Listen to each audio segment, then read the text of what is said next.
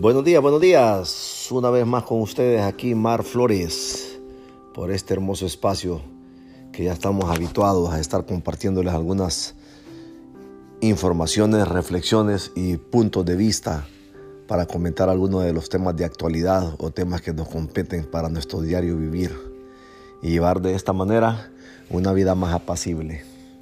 Pensar en las cosas que realmente no son importantes, como por ejemplo en estos momentos todo mundo está enfocado o en la guerra de Ucrania y Rusia o en la cantidad de muertos que hubieron en un partido de fútbol en México. Sabemos también que hay infinidad de gente que no le interesa ninguno de estos dos temas. Pero no significa que también sean ajenos, como mi persona, a lo que está pasando. Tampoco nos vamos a hacer los bobos y vamos a decir que no nos importa. Son seres humanos, son vidas preciosas las que están involucradas de por medio.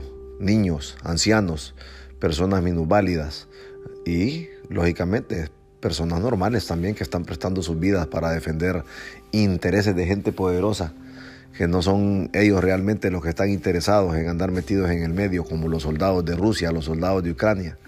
Son gente que los manejan, que los envían para que hagan esos trabajos sucios, que no dejan más ganancia que a los que están arriba titireteando todas estas situaciones. Lo mismo en el partido de fútbol se miró saltar al presidente del equipo Querétaro de un palco hasta el campo con intenciones de empatizar con la gente que estaba siendo agredida. Pero al final de cuentas, pues él lo que está peleando es eh, su interés de que no le vayan a cancelar su estadio, no le vayan a cancelar su equipo, que no le vayan a dañar su fuente de ingresos. Eso hay que ser claros. Es tanto el descaro que tuvieron el valor las autoridades de decir que no habían muertos cuando sabemos que sí, lo hubieron porque lo vimos en todos los noticieros. Pero como dijimos anteriormente, vamos a enfocarnos en lo que nos corresponde. ¿Y qué nos corresponde? Priorizar nuestras vidas.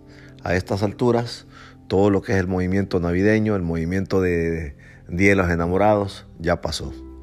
Viene la Semana Santa, el Easter que le llaman en Estados Unidos, pero prioricemos nuestra vida. Ya se fueron dos meses, estamos en el tercero entonces pensemos qué hemos hecho en los dos meses anteriores. Y si no hemos hecho nada, preocupémonos, porque no podemos dejar ir un año así como así, sin sacarle beneficio o provecho. Así que como siempre les he dicho, es bien importante que cada uno haga una lista, escríbala si es posible, péguela ahí en su calendario, péguela en su refrigerador, en un lugar donde usted la vea, póngala en su computadora, en una esquina, en su frente de su desktop donde usted considere que la va a poder estar viendo y le va a estar formando cierta presión para que la cumpla. Es bien importante que siempre que comienza el año hacemos resoluciones y cosas de ese tipo, no pensemos que solo le pertenecen al mes de enero. No, no es así. Llevémoslas a cabo, cumplámoslas. Y yo se lo he dicho siempre, si usted consigue un logro cada año, al cabo de cinco años tendrá cinco éxitos ganados. Así que no nos olvidemos, volvamos a hacer. Estamos en el mes de marzo y como le digo, si en los dos meses anteriores no cumplió, postergó o dilató sus propósitos o sus metas que tenía anteriormente, retómelas de nuevo y trate de cumplirlas. Porque no es lógico en estas alturas de la vida, como pasa el tiempo tan rápido o como nosotros vemos que está sucediendo, el tiempo vuela. Ya no es una frase de los abuelos, no es una realidad hoy en día. Hoy en día pareciera que los días tienen 20 horas y los meses tienen 20 días. Así es que es bien importante que nos pongamos a razonar, a reflexionar en qué estamos invirtiendo el tiempo, qué estamos haciendo con nuestro tiempo, de qué manera lo estamos administrando. ¿Estamos realmente sacándole beneficio o provecho al tiempo? Si no es así, volvámoslo a reescribir, volvámoslo nuevamente a reanalizar, volvamos a hacer nuevamente eh, un plan, como lo hicimos a inicio de año, volvámoslo a hacer, retomémoslo, cumplámoslo, llevémoslo a cabo. Es bien importante, como les he dicho anteriormente, que nos sintamos satisfechos. Y una manera de sentirse satisfecho es que no hayan cargas en el pasado. Que cada cosa se vaya disipando día a día. Que lo que usted se ha propuesto vaya quedando en el pasado completado, no pendiente. Porque las cosas pendientes tienden a retornar. Pero si usted toma un dicho que dice lo pasado pisado, ahí vamos bien porque significa que a usted le vino un obstáculo, le vino una propuesta, le vino un desafío y usted lo cumplió. Le puso así al final su firma de, terminado, acabado, concluido, bonito. Así vale la pena, porque eso va a quedar realmente en el pasado olvidado. Pero si no, espere la vuelta, que cualquier rato le regresa. Así que no deje nada pendiente, ya sea en su vida profesional, su vida familiar o su vida personal, sea de índole emocional, índole de salud, laboral, lo que sea. Finalícelo, termínelo, conclúyalo.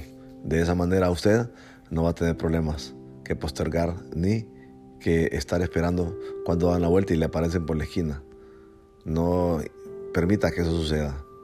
Así es que espero que todo esto les haya servido para reanalizar nuevamente lo que hablamos en el principio de año y que si se lo tomen seriamente porque hay que cumplirlo, hay que terminarlo, hay que avanzar, pero de manera positiva. Espero que tengan un buen día, que estén muy bien. Les saluda nuevamente Mar Flores.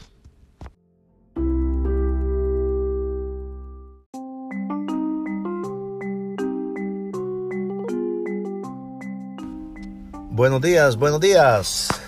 Con ustedes nuevamente Mark Flores. Estamos aquí nuevamente para compartir con ustedes esta mañana un poco de reflexión, un poco de esas cosas que nos pasan en el día a día. Y a veces es muy bueno traerlos a colación, compartir con cada uno de los audientes que están del otro lado de esta línea para ver realmente qué es lo mejor que podemos hacer Sabemos que el ritmo de vida hoy en día nos presiona de tal manera que parece que vamos en el famoso tren bala. Es tan grande la presión que tenemos o que sentimos que los días avanzan demasiado rápido. A veces hasta nos olvidamos de nuestras prioridades. A veces sucede de que planificamos un día anterior qué es lo que queremos hacer, por dónde podemos ir, qué es lo más conveniente para nosotros. Pero el trajín del día, el ajetreo del día, nos cambian los planes. Tengamos mucho cuidado con ello, porque la verdad de esa manera es como se va volviendo una montaña. Toda la cantidad de cosas dilatadas que podrías haber completado en un solo día. Y con el pasar del tiempo esta cosa se convierte en 20, en 50, en 100. Evitémoslo. Prioricemos y cumplamos nuestra meta. Cumplamos con lo que corresponde a cada día. Recordemos que esto viene de tiempos antiguos, incluso en la Biblia está incluido. Hay un versículo que dice, cada día trae su afán. Entonces creo que lo entenderemos bien fácil. Y así es. La lucha de un día le pertenece a ese día, no al siguiente. El siguiente ya es tiempo ajeno.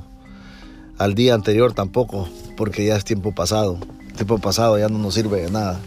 Así que trabajemos con el presente, que es lo que tenemos enfrente. Y tratemos de cumplir de manera positiva las metas que le corresponden a ese día. De esa manera no vamos dilatando ni dejando nada en el pasado, ni acumulando cosas negativas, porque incluso lo positivo, si usted lo deja en el pasado, se vuelve negativo, porque ya no se cumplió en el tiempo predestinado, en la meta que usted tenía. Así es que es bien importante que siempre tratemos de darle el tiempo necesario a cada cosa, ponerlo en el tiempo que corresponde. Es como cuando una persona en un calendario marca algo si lo marca en ese día es porque en ese día tendría que pasar, tendría que suceder. ¿Verdad? Así es que si estamos utilizando una agenda, no hay excusa para decir de que no lo cumplimos en el tiempo correcto. Si no la estamos utilizando, comencémoslo a hacer. Pero así hay muchas cosas en la vida que requieren de un poquito de meditación o reflexión y ponernos a pensar que a veces la falla no está en el tiempo, no está en las otras personas, no está en las circunstancias, está en nosotros mismos. Nosotros mismos somos los que en realidad tomamos la decisión. Como decía el famoso William Shakespeare, el destino te baraja las cartas, pero eres tú el que decide jugarlas. Así es que no nos olvidemos, si ya tenemos las cartas en la mano, juguémoslas de la forma correcta. No perdamos el tiempo. Hay un dicho que dice que el tiempo perdido hasta los santos lo lloran. ¿Cierto o mentira? No lo sé. Pero lo que sí sé es que si nos lamentamos cuando perdemos el tiempo. Si nos lamentamos cuando dejamos pasar la oportunidad. Si nos lamentamos hablando del hubiera. Algo que no existe y jamás va a existir. El hubiera está solamente en las mentalidades mediocres. en aquellas personas que creen que puede llegar a haber una segunda oportunidad, cuando bien saben que para muchas cosas no hay segunda oportunidad. Así es que enfaticemos y volvamos a lo mismo que les estoy mencionando. Tratemos de hacer las cosas en el tiempo correcto, en el tiempo debido. No dejemos para mañana aquello que pudimos haber hecho hoy. Les voy a poner un ejemplo a qué me refiero. ¿No le ha pasado a usted que tiene un amigo enfermo, un familiar enfermo, un ser querido enfermo? Pero usted se disimula, se relaja y dice, ah, lo voy a ver mañana, ah, lo voy a ver la otra semana. No creo que esté tan mal. Y lo va a ver la otra semana. Y cuando llega se lleva la gran sorpresa que esa persona ya fue enterrado más bien. Es triste, porque tal vez usted quiso decirle cosas a esa persona o quiso verlo tan siquiera, tener un contacto cara a cara, como decimos, verlo a sus ojos, aunque no le hable, pero intercambiar a través de esa mirada tantas cosas que usted pudiera decir solamente con la mirada. Así que evitemos estos disgustos, que nos pasen cosas como las que le mencioné. O también aquella chica que aquí te gustaba, aquel chico que te atraía y te hace una propuesta y te dice, te invito a comer, ah, te invito a un café y lo vas dejando para más mañana, para más mañana, para más mañana. Y un día decides que vas a buscar a esa persona y te dicen, no, esa persona se fue de la ciudad, ahora vive en tal lugar y eso a veces incluso hasta en otro país. Ya no hay vuelta atrás. Tu oportunidad la tuviste, pero la dejaste ir. Se te fue el avión, como dice el dicho.